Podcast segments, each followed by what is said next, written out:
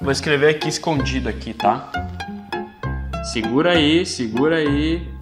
Ah, esse número aqui é massa. Quantas calorias o seu treino deve gastar para você assim emagrecer? Eu vou revelar a ciência por trás e te mostrar esse número mágico de gasto calórico. Então, se você se interessa por isso, você não pede por esperar, fica até o final aqui. E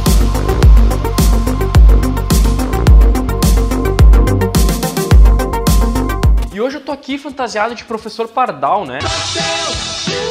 Com meu flip chart, com a minha canetinha. Por quê? Porque vai ficar muito mais fácil de eu conseguir explicar para você essa ciência, né? Esse número mágico de Cara, eu vou pra academia, quantas calorias eu tenho que gastar para aí sim emagrecer? ou Eu faço Q48 e quantas calorias esse treino tem que gastar pra ir sim emagrecer? E aí eu vou citar esse estudo aqui que é o seguinte, ó. O Donelli, Donelli, editor, coloca aqui o print, ó, Donelli. O Donelli fez um estudo e aí ele pegou 131 pessoas. E aí essas pessoas faziam exercício aeróbio cinco vezes por semana, tá? Então ia lá, fazia exercício aeróbio, aquele lá pra emagrecer, que todo mundo sabe lá, que todo mundo acredita que emagrece. Aí começou a fazer exercício aeróbio e tal, e aí ele queria ver, é, esse estudo durou 16 meses, tá? 16 meses. Minha letra é meio feia, mas acho que vai dar pra entender. O importante é ter saúde. Então, 16 meses a galera fazendo exercício e, cara, foi medido o déficit calórico diário. O que, que é déficit calórico? Editor, eu preciso que tu me ajude, cara, para as pessoas entenderem. É claro. Déficit calórico é o quê? Escreve na tela que visualmente fica mais fácil. É você gastar mais do que você ingerir. Então imagina que você num dia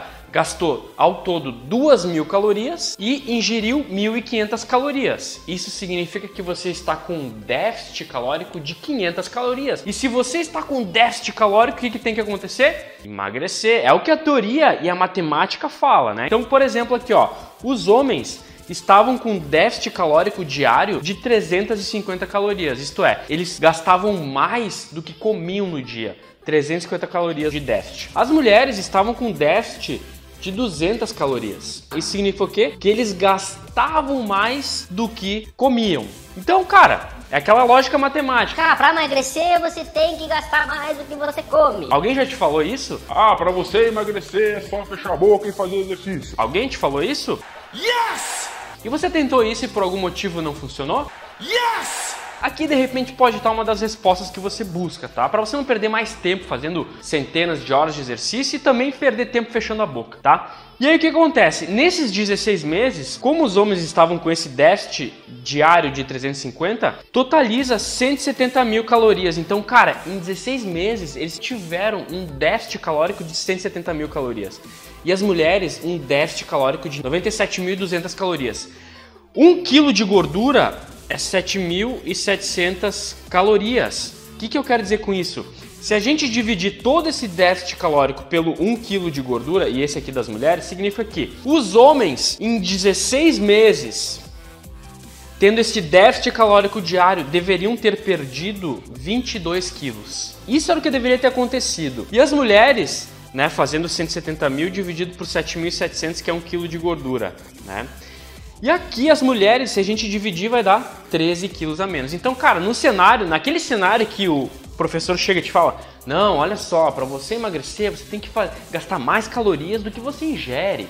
Não, olha só, para você emagrecer você tem que fechar a boca, porque aí você vai estar em déficit calórico e aí vai emagrecer. É, na verdade, quanto mais calorias você gastar, você emagrece. Sabe toda essa história que te contam há anos? Então, aqui os homens deveriam ter emagrecido 22 quilos e 13 quilos as mulheres. E aí, sabe quanto que os homens emagreceram? Deixa eu ver se vai caber aqui. Os homens emagreceram 5 quilos e as mulheres 200 gramas.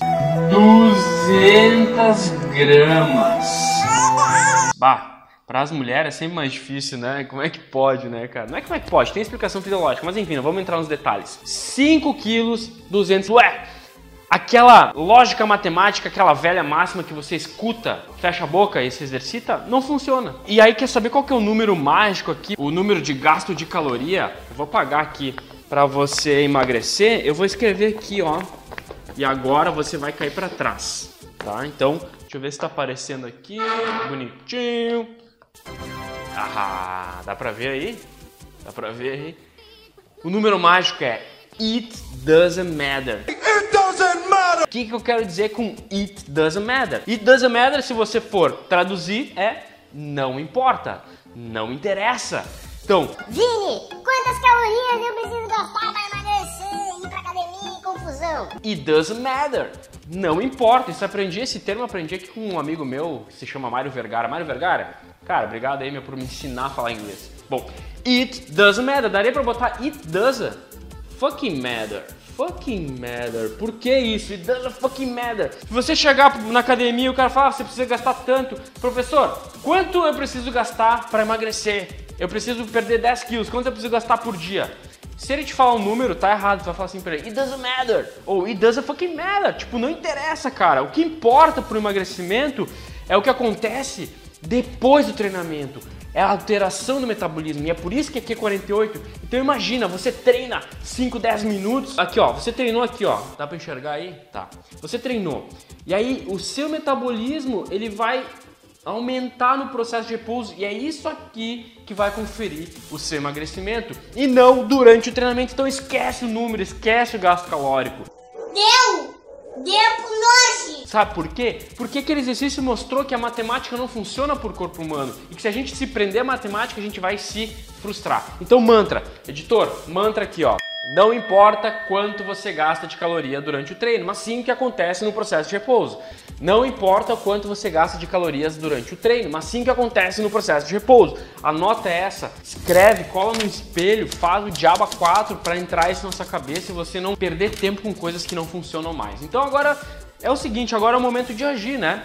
Já que o gasto calórico, it doesn't fucking matter. Aí, ó, Mário, tô bem, hein? It doesn't fucking matter. It doesn't fucking matter. It doesn't matter. But the second time I have control the match. Não importa. Faz os 5 minutos, faz 10 minutos para alterar esse metabolismo de repouso e você não ficar preso a números que só vão te frustrar, tá? Então, vai ter um link Deixa eu ver, o link vai estar ou em cima, ou vai estar embaixo, ou vai estar do lado. Não, do lado é meio por cima. Mas em cima ou embaixo. Clica no link, participa do desafio de 8 semanas e deixa um comentário, marca aquela pessoa que precisa saber dessa informação. E cara, o que, que eu posso te dizer é que você estando a par disso, você fica livre. Livre. Eu sou livre? Eu sou livre? Você fica livre para poder treinar e não se preocupar com gasto calórico, mas sim com seu metabolismo de repouso, tá bom? Então deixa um comentário se você entendeu, deixa um like e marca aquela pessoa que precisa saber disso para salvar ela também, tá bom? Eu fico por aqui. Hoje o Possebinho não deu muitas caras, né, Possebinho? O que aconteceu, cara? Pois é, hoje veio o professor Pardal, né? Mas então tá, Possebinho. É sempre tu que dá o tchau, né? Então dá o tchau aqui pra família que eu vou, vou me deslocando aqui. Tchau, família!